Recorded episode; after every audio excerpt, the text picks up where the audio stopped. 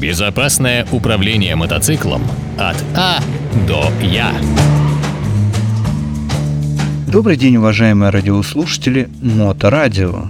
С вами Владимир Алилайнин в рубрике «Безопасное управление мотоциклом от А до Я». В сегодняшней передаче я разберу тему, зачем и в каких ситуациях используют задний тормоз в разных видах спорта и стоит ли эти приемы применять на дорогах общего пользования. Хочу акцентировать ваше внимание, что при необходимости снижения скорости движения с использованием тормозных систем водитель должен использовать три системы торможения. Торможение двигателем, передний и задний тормоз – Градация их использования зависит от выполняемых водителем задач и дорожных условий. Отдельное использование заднего тормоза я отношу к отбору мощности у двигателя для решения определенных задач. Примеру, использование заднего тормоза спортсменами при выполнении трюков в стандрайдинге. Во время выполнения трюков езды на заднем колесе спортсмены увеличивают обороты двигателя. Это позволяет спортсмену меньше уделять внимание управлению ручкой газа, сохраняя ровную динамику движения во время езды на заднем колесе. Использование заднего тормоза позволяет отбирать мощность двигателя и возвращать мотоцикл из отрицательного угла. Зачастую в этой ситуации спортсмены еще используют частичный или полный выжим сцепления, чтобы снизить нагрузку заднего тормоза. В мотоджимхане спортсмены тоже используют похожий прием, но для других целей и без использования сцепления. Увеличение оборотов двигателя позволяет им не заходить за нижний порог необходимой скорости при закрытии ручки газа. Во время осуществления маневра водители, создав избыточную тягу двигателя, используют задний тормоз для регулировки необходимой скорости движения в маневре. Такой способ облегчает управление ручкой газа и позволяет точнее регулировать скорость движения, особенно во время движения на первой или второй передаче – и наличием мощного двигателя. Этот прием имеет свои недостатки, так как он сильно нагружает тормозную систему, главную передачу и коробку передач. В шоссейных кольцевых гонках тоже применяют задний тормоз во время ускорения, и у этого тоже есть свои причины и цели. Помимо совместного применения тормозных систем во время торможения, некоторые гонщики используют задний тормоз во время ускорения со старта – и на выходе из поворота. Дело в том, что применение заднего тормоза купирует избыточную мощность двигателя, имеющуюся у всех сверхмощных мотоциклов.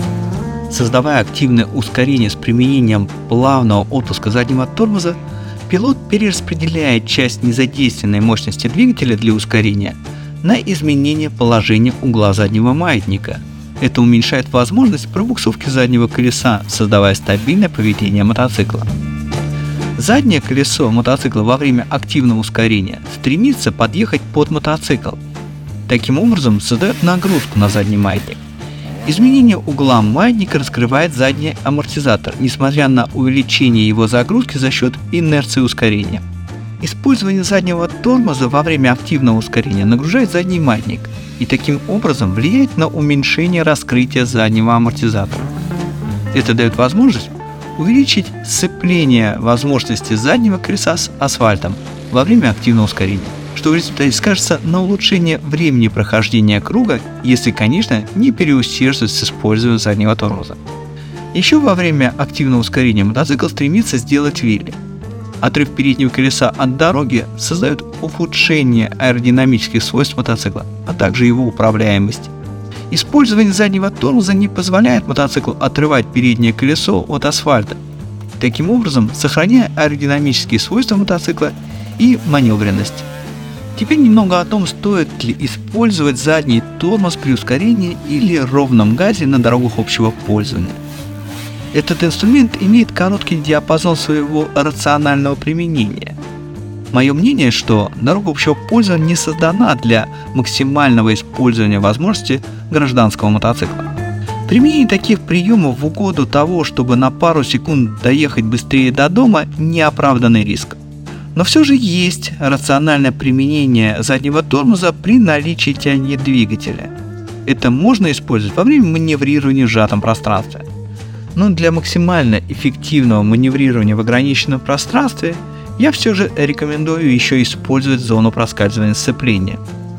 Это избавит двигатель от заглыхания и даст возможность двигаться медленнее, чем при использовании ровного газа с задним тормозом. Но есть еще рациональное использование заднего тормоза с ровной тягой. Если водитель не совладал со скоростью в повороте и его навыки не позволили применить какой-либо другой эффективный прием.